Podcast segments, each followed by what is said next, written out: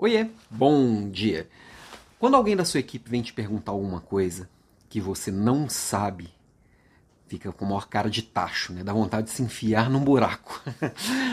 é, mas não deveria, porque com esse mundo complexo do jeito que é, a única certeza que a gente tem que ter, que eu tenho que ter, que você tem que ter, é que não temos todas as respostas.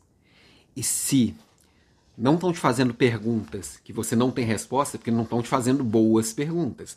Você tem que provocar mais sua equipe. É, a verdade é bem essa mesmo.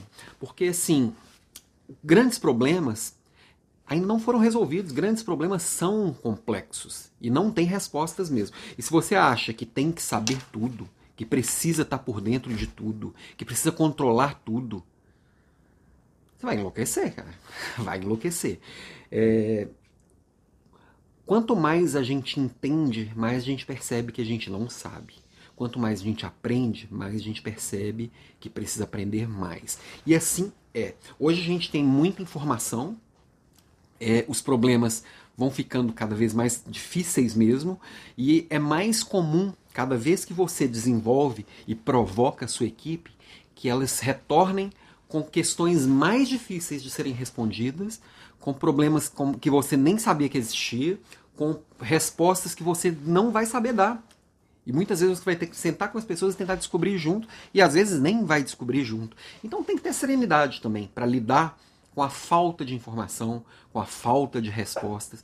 E não significa que você tem que se contentar com isso. Você tem que buscar soluções, buscar as respostas. É...